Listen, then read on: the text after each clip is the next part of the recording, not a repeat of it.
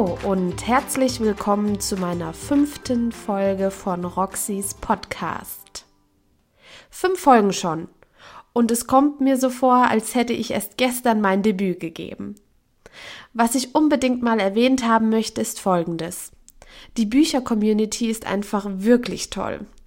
Ich bin mit offenen Armen empfangen worden und habe jetzt schon so viele tolle Menschen kennengelernt und habe einfach so viele Meinungen erhalten, das ist unfassbar. Man kann sich über seine Leidenschaft austauschen und informieren. Es ist einfach wirklich toll und es macht einem wirklich alles einfacher. Ich freue mich auf jeden Fall, euch alle bei der Frankfurter Buchmesse kennenzulernen. Kommen wir zu meiner heutigen Folge. Heute sprechen wir über das wahnsinnig spannende Buch von Nadine Teuber Machtlos. Ich habe mich sehr gefreut, als ich das Buch endlich in meinen Händen halten konnte. Vielen Dank hier nochmal an die liebe Nadine, die mir das so schnell möglich gemacht hat. Nadine war einer der ersten Autoren, mit denen ich zusammengearbeitet habe. Auch sie hat mich total lieb empfangen und mich direkt willkommen geheißen. Ihr Buch hatte ich des Öfteren schon in meinem Instagram-Feed angezeigt bekommen. Alleine der Titel hat mich so neugierig gemacht, dass ich mich über das Buch und die dazugehörige Autorin informieren musste. Das Titelbild in Kombination mit dem Titel Machtlos macht die Spannung unerträglich. Nadine Teuber ist eine Schriftstellerin mit Wohnort in Berlin. Sie hat bereits drei Thriller, zwei Erotikromane und einen Familienroman herausgebracht. Machtlos ist ihr aktuellster Titel. Um euch nicht länger auf die Folter zu spannen, lese ich euch, wie gewohnt, zuallererst die Buchzusammenfassung vor. Los geht's.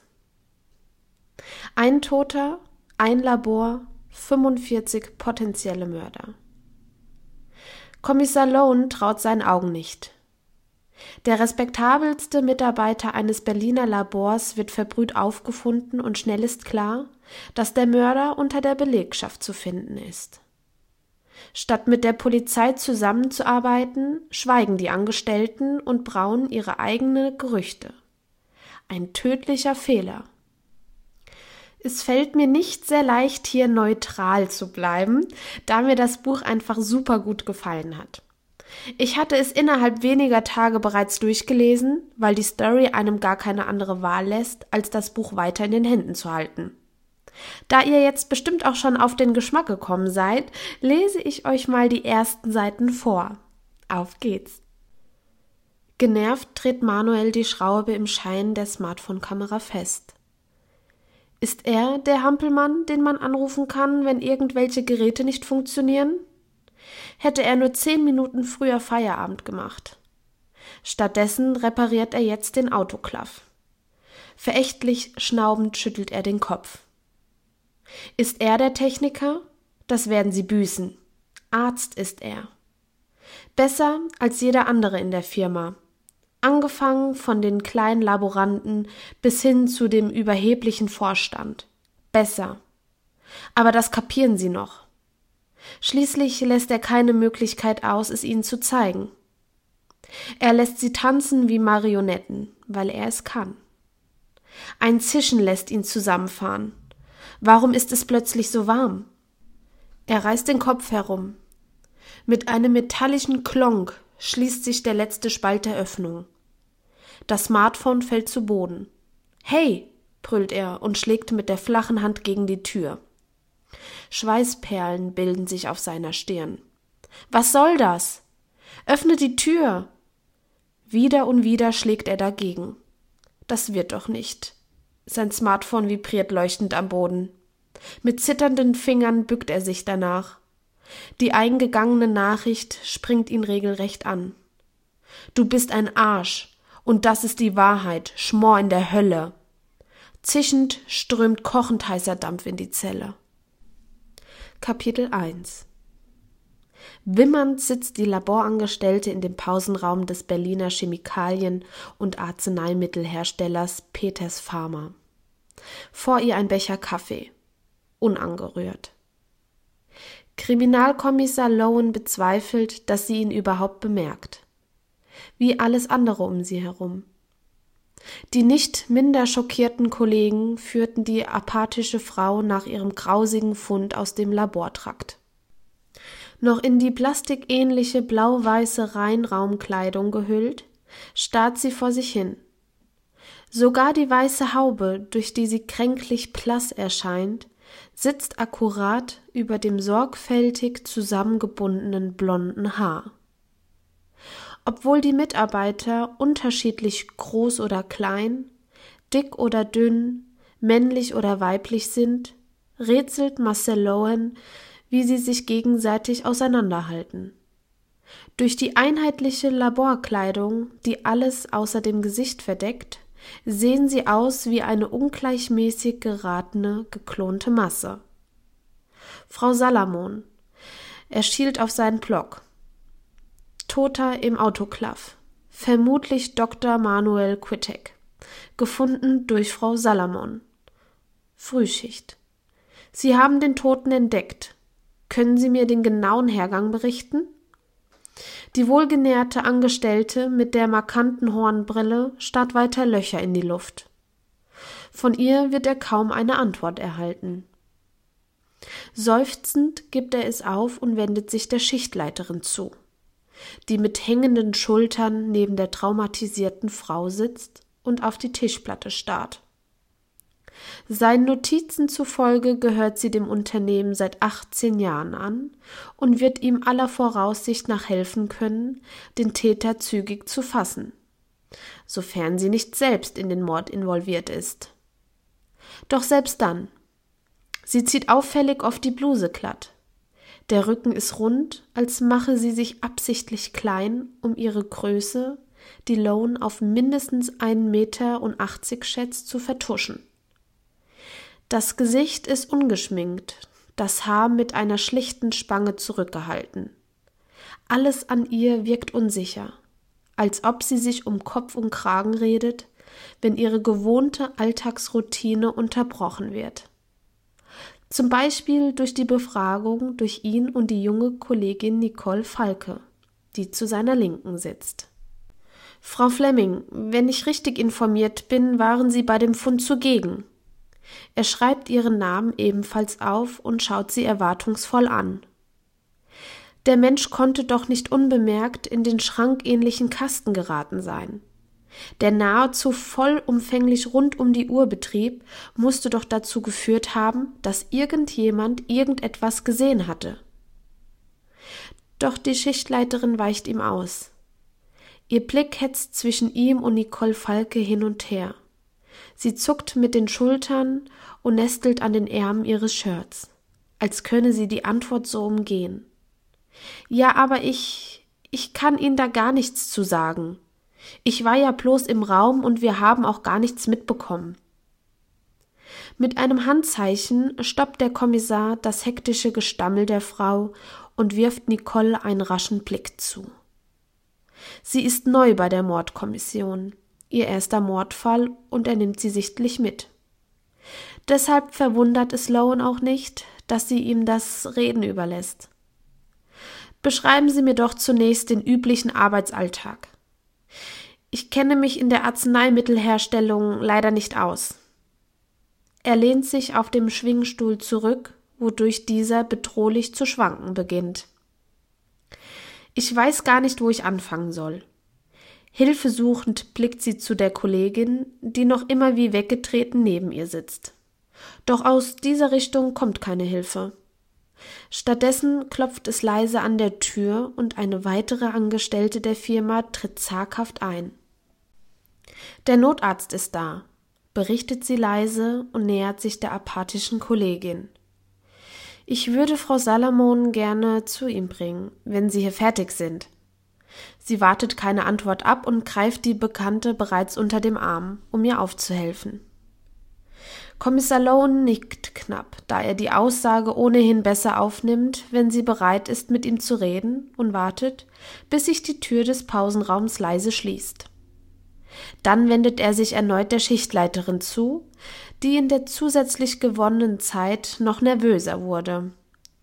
Ihre Stirn glänzt unter den Schweißperlen. Unsere Schicht beginnt morgens um sechs. berichtet sie schließlich. Wir arbeiten in drei Schichten zu acht Stunden, die sich jeweils um eine halbe Stunde überlappen. Die einzige Zeit, in der das Labor also gar nicht besetzt ist, ist zwischen fünf und sechs. Kannte der Mörder diese Zeitspanne? Ist er womöglich in den eigenen Reihen der Firma zu finden? Wer weiß alles von diesen Arbeitszeiten? Nicht viele, antwortet die Schichtleiterin zögerlich. Die Produktion natürlich selbst, die Qualitätskontrolle und vermutlich die sachkundige Person, aber die können Sie nur nicht mehr befragen. Ich vermute, die sachkundige Person war der Tote? Ein Nicken. Wie können Sie sich da so sicher sein? Der Tote ist bis zur Unkenntlichkeit verschmort. Überrascht hebt Clara Fleming den Kopf. Wir haben nur einen Schwarzen. Sie unterbricht sich hastig. Dunkelhäutigen in der Firma. Ich denke, dass er das ist. Als Anhaltspunkt lässt er die Vermutung gelten. Dennoch muss die Identität des Toten zweifelsfrei geklärt werden. Eine Identifizierung durch die Angehörigen möchte Lone bei dessen Anblick vermeiden, wenn es nicht unbedingt notwendig oder erwünscht ist. Er nickt und wendet sich wieder der hochgewachsenen Frau mit den unscheinbaren, aschblonden Locken zu. Nicole beugt sich freundlich lächelnd vor. Zu freundlich für Lones Geschmack. Wie beginnt Ihr Tag, wenn Sie in der Frühschicht arbeiten? Langsam taut die Frau auf, ohne dass Lohan sagen kann, dass sie an Selbstsicherheit gewinnt. Zunächst überprüfe ich die Anwesenheit der Mitarbeiter. Ist jemand spontan erkrankt? Muss ich bereits zugeteilte Aufgaben neu vergeben? Nicole lächelt weiterhin freundlich. War das heute der Fall? Kopfschütteln. Nicht unerwartet. Frau Monika Lenz fehlt schon die ganze Woche. Deshalb brauchte ich heute früh nichts umzuplanen. Sie setzt das vor ihr stehende Wasserglas an die Lippen und trinkt es mit mehreren Schlucken leer, bevor sie weitererzählt. Wenn alle Aufgaben verteilt sind, beginnt jeder mit seiner Arbeit und ich laufe der Reihe nach die Labore ab, um zu sehen, ob alle Aufgaben klar sind oder ob jemand Hilfe benötigt. Für welche Aufgabe war Frau Salomon heute eingeteilt? Fett Lone ungeduldig dazwischen. Clara Fleming zuckt bei den barschen Worten zusammen. Frau Salomon war heute für den Autoklav-Dienst eingeteilt. Das heißt zunächst den Autoklav leerräumen, nachdem die Nachtschicht ihn gestartet hat. Das ist ähnlich wie bei einer Spülmaschine. Sie versteht anscheinend, dass die Kommissare wenig Erfahrung mit den Geräten des Labors haben und zählt die anfallenden Aufgaben an den Fingern ab. Neu bestücken mit Müll, der entsorgt werden muss, oder Gebrauchsgegenständen, die durch Sterilisation gereinigt werden müssen. Die Müllsäcke aus den Laboren einsammeln, die Wasserbehälter auffüllen, wenn zu viel Wasser verdunstet ist. Regelmäßig überprüfen, dass der Autoklav ordnungsgemäß seine Arbeit verrichtet die Sterilisationsprotokolle ausfüllen, auf denen vermerkt ist, wann was mit welchem Programm autoklaviert wurde und wer den Autoklav bediente. Dann ist dort also vermerkt, wer den Toten in den Autoklav gesteckt hat. Clara Fleming rutscht nervös auf dem Stuhl hin und her. Ich, ich weiß nicht, ich hab nicht dran gedacht, nach dem Protokoll zu schauen. Aber der wird sich ja nicht eingetragen haben. Wo finden wir denn das Protokoll, wenn es eines gibt? Der strafende Blick, den Nicole Lowen zuwirft, zeigt ihm, dass sie noch viel lernen muss. Er weiß, dass sie in dem kriminaltechnischen Ermittlungsteam, dem sie vor ihrer Versetzung beiwohnte, hervorragende Arbeit leistete, sonst wäre sie nicht ihm zugeteilt worden. Doch Mörder fängt man nicht, indem man freundlich ist und sich von Verdächtigen weichkochen lässt. Nervös zieht die Schichtleiterin die Ärmel ihrer Bluse über die Handgelenke und schlingt die Arme um sich. In dem Labor. Aber wir können ja nicht mehr da rein. Ihre Kollegen haben. Mit uns gemeinsam dürfen Sie den Tatort betreten, falls das Protokoll nicht ohnehin schon von den Kollegen der Spurensicherung gesichert wurde. Fällt Lone ihr wieder ins Wort und notiert sich, die Spusi danach zu befragen. Wir werden uns gleich auf die Suche nach dem Protokoll machen, wenn wir mit der Befragung fertig sind. Unvermittelt blickt Lohan wieder auf.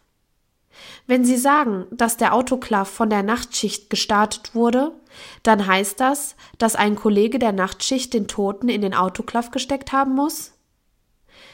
Clara Fleming zuckt stumm mit den Schultern. Ihr Gesicht wirkt, als fange sie jeden Moment an zu weinen.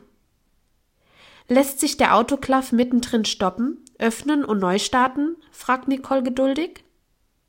Ein kaum sichtbares Lächeln huscht über das Gesicht der unsicheren Frau, als wäre es ihr peinlich, was sie ihnen nun anvertraut.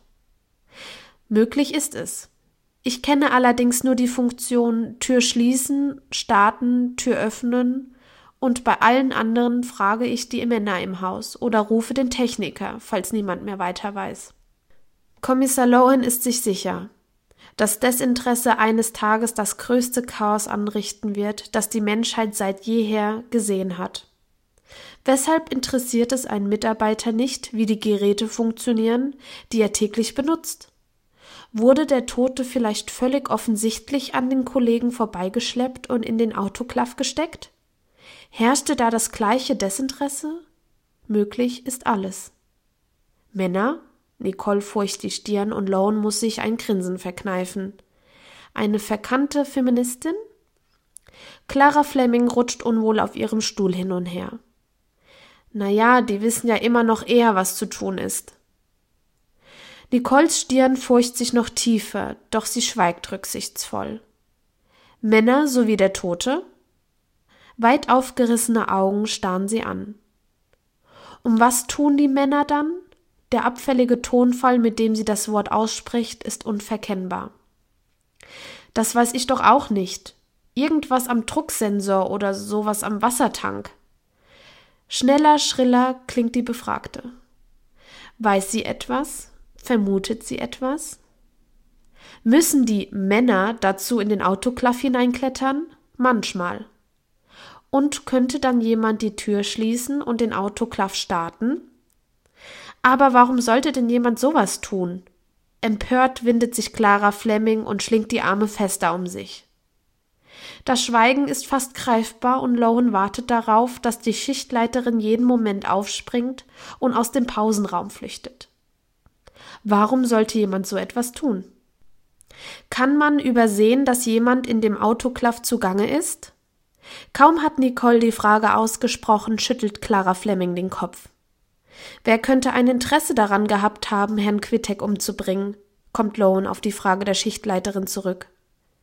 Kaum hat Kommissar Lowen diese Frage ausgesprochen, verschwindet die Schichtleiterin hinter ihrem gedanklichen Schutzschild.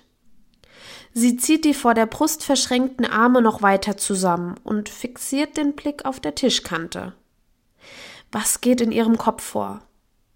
Das kann ich Ihnen gar nicht sagen. Ich kannte ihn ja kaum. Sie lacht nervös, ohne den Blick zu heben.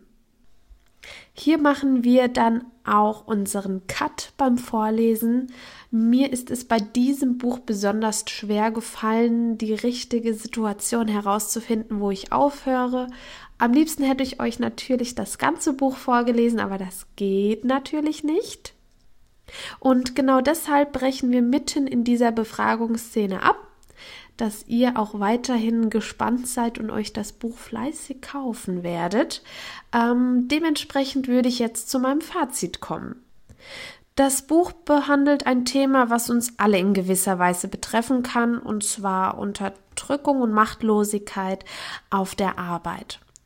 Mir persönlich hat es sehr gut gefallen, dass der Fokus auf dem Tatbestand haften bleibt und der Leser nicht durch etwaige Geschichten und Lebensstories, die parallel verlaufen, abgelenkt wird. Jeder Fall, der nach und nach während der Handlung aufgedeckt wird, macht den Spannungsbogen für den Leser nur noch größer. Ich möchte wirklich nicht spoilern, deshalb muss ich mich sehr zurückhalten. Durch den Schreibstil von Nadine wird es einem sehr einfach gemacht, das Buch in schnellen Zügen durchzulesen. Zumal bekommt man das Gefühl vermittelt, mitten in der Geschichte dabei zu sein. Machtlos ist eines der Bücher, die bis zur letzten Seite spannend bleiben und den Leser dazu bringen, das Buch nicht aus der Hand zu legen. Machtlos hat 288 Seiten und gibt es im Taschenbuchformat für 9,99 Euro. Falls ihr mehr über Nadine Täuber und ihre Bücher erfahren wollt, schaut gerne mal auf ihrem Instagram-Account vorbei. Ihr findet sie unter dem Namen Nadine Täuber. Wie sollte es auch anders sein? und wieder einmal sind wir am Ende meiner heutigen Folge. Ich hoffe, es hat euch gefallen und ihr seid auch nächsten Sonntag wieder dabei. So wie es aussieht, wird es auch bald ein zweites Gewinnspiel geben, da wir auf Instagram bald die 600er Follower-Marke geknackt haben. Es ist der absolute Wahnsinn, wie schnell wir zusammenwachsen. Ich freue mich sehr, dass ich so viel Zuspruch finde und werde mich bereits heute an die nächste Folge setzen. Und das natürlich auch wieder mit ganz viel Spaß und Leidenschaft. Also dann, bis nächsten Sonntag.